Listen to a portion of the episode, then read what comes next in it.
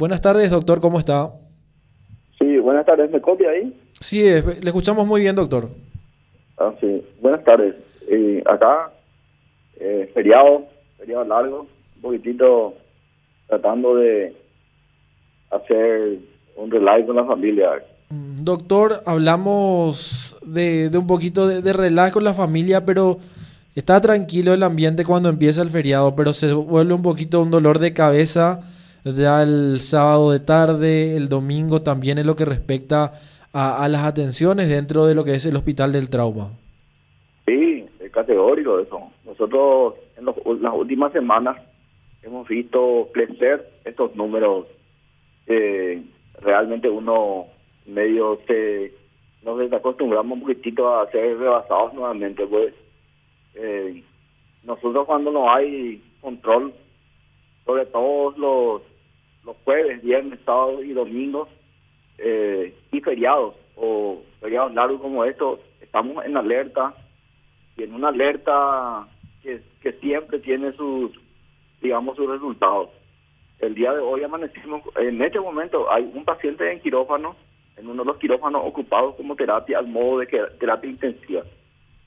Y tenemos otro paciente en, en, la sala de intubados, que no es animación las cuatro camas de reanimación están llenos, están llenos las 21 camas de terapia de adultos, está lleno la terapia de niños, y ese es nuestro panorama. Y mira que estamos comenzando viernes. Eh, hay mucha movilización de gente, muchas visitas. De hecho, todo Paraguay y Paraguay tenemos, eh, habitantes de esta tierra, tenemos eh, la, la posibilidad dentro de la libertad de ejercerlo y trasladarnos de un lugar a otro. Pero siempre el, digamos, el, los siniestros son los que eh, lideran el porcentaje de, atendidos en urgencia. La semana pasada hemos asistido a 204 pacientes víctimas de siniestros viales de la, eh, digamos, eh, de, en general, 135 de los cuales fueron víctimas de siniestros en motos, de los cuales seis fueron niños. Y cuando hablamos de siniestros viales en, vehículos de cuatro ruedas, generalmente cuando hay un aparatoso accidente, casi todos tienen eh, múltiples lesiones, tanto de cráneo como columna vertebral, miembros, y también algunos tienen lesiones viscerales, traumatismo pulmonar.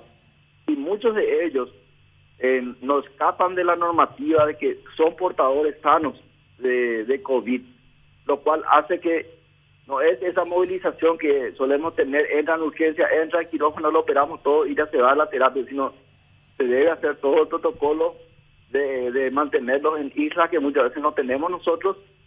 Entonces, el distanciamiento es lo único que nos sobra, pero eh, realmente eh, los el lunes pasado amanecimos con seis pacientes en los pasillos. Hoy por lo menos no hay en los pasillos, pero está bastante cargado el día. Eh, acabo de, de cortar con el jefe de guardia y esa es la situación eh, en este caso. Esta semana, al día de hoy, nosotros tenemos 118 pacientes asistidos víctimas de siniestros viales, 118 víctimas de siniestros viales motos, eh, lo cual está pintando bastante alto ya, teniendo en cuenta que la semana anterior cerramos con 135 de motocicletas y la agresividad también aumentó bastante en este en estos últimos tiempos.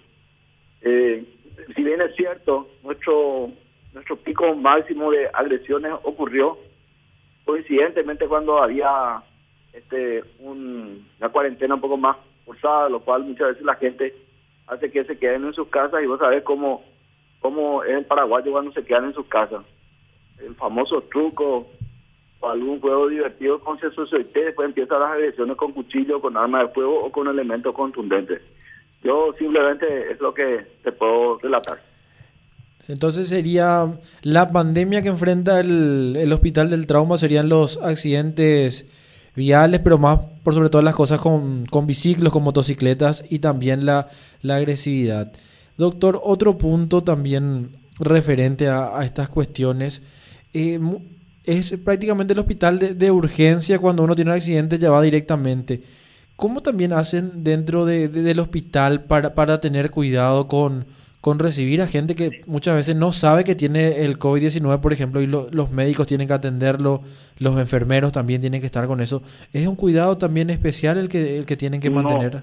nosotros, sí, nosotros desde el comienzo de la pandemia eh, en Wuhan, en, en el año ya eh, noviembre, diciembre del 2019, octubre, noviembre, diciembre, nosotros eh, sabíamos que nos iba a llegar nosotros nos preparamos eh, dentro de la sistematización y visión del trabajo del Ministerio de Salud Pública.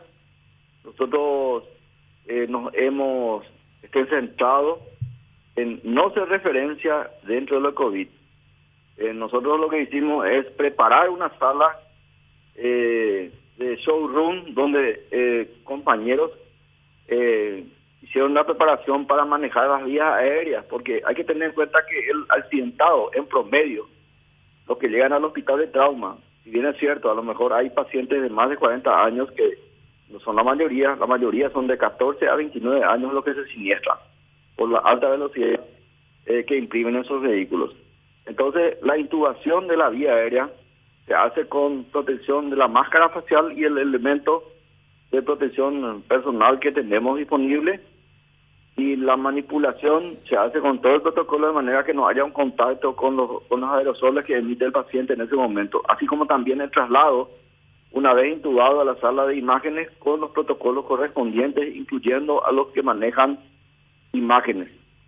El habitáculo de urgencia es un lugar donde usted va a ver y recorre realmente a todo ese contingente que antes veíamos atropellar a pacientes, hoy en día se hace de forma ordenada sin dejar de, hacer el protocolo de control primario y secundario que se hace todos los pacientes. Porque una vez que el paciente ingresa en el hospital, tal vez los primeros 10 minutos a 15 minutos sean vitales, sobre todo en los pacientes que llegan inconscientes, en no agregar ninguna otra nosa en el salvataje y reanimación correspondiente al accidentado, que muchas veces consiste en descartar que tenga lesiones cardíacas, lesiones eh, pulmonares que puedan asfixiarlo por tener vías aéreas ocupadas y sobre todo el neumotórax que hay que ser drenado en forma inmediata, hacer una ecografía eh, abdominal por si haya una hemorragia interna, estabilizar las fracturas si es que ya no estabilizó bien, de hecho el bombero o el, colega de CM que lo auxilia. Y todo eso nosotros hacemos con el, el mayor rigor de cuidado, tanto para el paciente como también a los que le atendemos.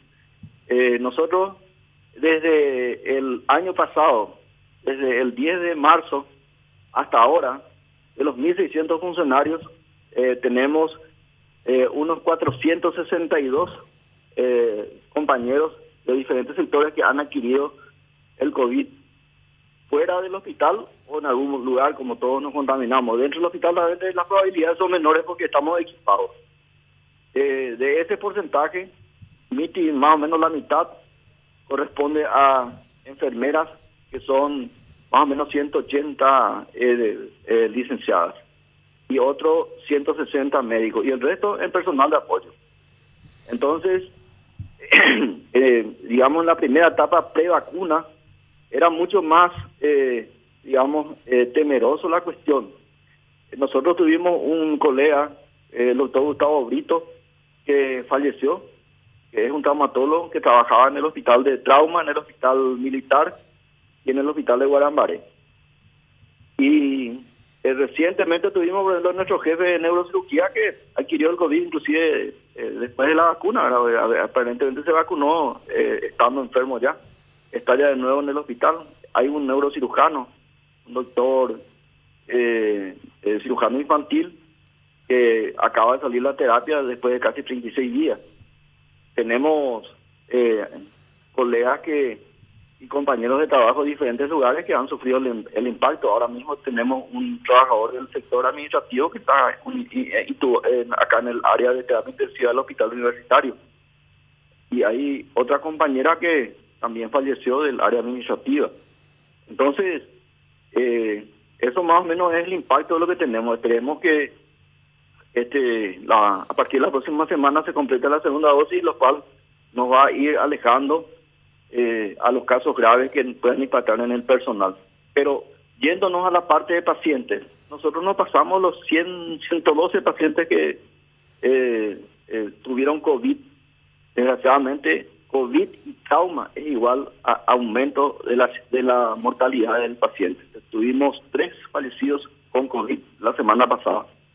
Uno era traumático, eh, joven, con traumatismo de cráneo y COVID, más su neumopatía, y dos eran, uno de ellos era intoxicado cocainómano, y otro una enfermedad que ingresó así de urgencia por un cuadro clínico y tenía COVID. La situación es esa, eh, eh, lo que le puedo decir en resumen. Ya, doctor. Y doctor, si nos quiere dejar antes de, cerrar esta entrevista un mensaje para estos días feriados también, para eh, pedirle también un poquitito a, la gente un poco de, conciencia. Y quisiera decir que particularmente eh, dos, dos mensajes. Un mensaje es que la gente valore la vida, la vida es única, la vida nos regaló Dios, esta vida nosotros nos, nos las cuidó nuestros padres, fuimos una oportunidad de vida entre las millones de oportunidades que tenían dentro de lo que es la generación del ser, espermatozoide ovario, y somos una bendición. Por eso estamos caminando y tenemos la responsabilidad de fortalecer nuestra familia y a partir de esa familia fortalecer la patria. Hoy es el Día de la Patria y nosotros queremos que realmente hagamos nuestra patria, hagamos nuestra parte tal vez. No todos estamos conformes con lo que tenemos. No, criticamos mucho las equivocaciones y nos, nos cuesta caro. He visto recién que está llegando 40 mil dosis de en el aeropuerto y eso me pone muy contento porque es un escape tal vez dentro de lo que nos falta. Yo espero que en breve, ojalá más pronto que tarde, tengamos la vacunación de por lo menos 4 millones de personas que nos pueda garantizar reactivar la economía de nuestra patria. Y por otro lado, no me olvido, por más que mañana sea el Día de la Madre, muchos de los cuales nosotros no tenemos, eh, cuidarle a la, a la mujer, que son las madres que nos dan la fortaleza de revitalizar el mundo, la patria, sin una mamá no existiría ser vivido. Entonces, mañana valoremos eso y sobre todo eh, cuidemos también, luego a repetir, cuidemos nuestras vidas y si es que hay alcohol de por medio, no tomemos un volante, no, tenemos, no tomemos un manubrio, sino veamos la forma de que alguien eh, sea elegido conductor del, grupo. Y sobre todo, si es que hubo, eh, no hay, entonces están los medios de transporte disponibles, que hoy en día hay muchos, están los móviles, no voy a decir ninguna de las marcas, pero particularmente están los taxis u otro móvil digital que hoy en día podemos disponer. Eh, y estamos a disposición, cuidemos nuestra vida sobre todo, eso que te puedo decir. Muchísimas gracias, doctor, que tenga un buen fin de semana también y mucha fuerza con las tareas. Igualmente a ustedes y a cada uno de los oyentes.